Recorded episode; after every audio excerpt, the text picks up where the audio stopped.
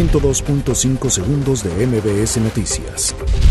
Debido a las medidas de aislamiento para evitar una propagación masiva del coronavirus, la Cámara de Comercio, Servicios y Turismo informó que el 68% de los 394 mil pequeños negocios de comercio y servicios establecidos en la capital del país ya están cerrados.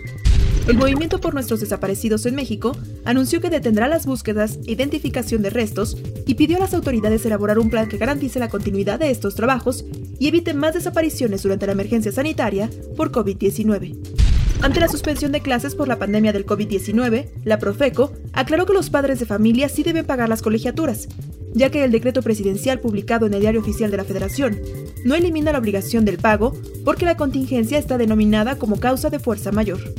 El perímetro del Zócalo de la Ciudad de México amaneció cercado por vallas metálicas, con el objetivo de restringir el paso de los ciudadanos para evitar las concentraciones y con ello la propagación del coronavirus.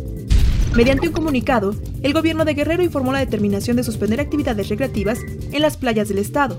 Esto, luego de que el pasado 30 de marzo, el Consejo de Salubridad General publicó en el Diario Oficial de la Federación la declaratoria de emergencia sanitaria por causa de fuerza mayor. El gobierno federal acordó con Twitter difundir en tiempo real la información oficial ante la propagación del coronavirus, con el objetivo de desterrar noticias falsas en las redes sociales que obstaculicen la operación de la estrategia nacional de cara a la emergencia sanitaria.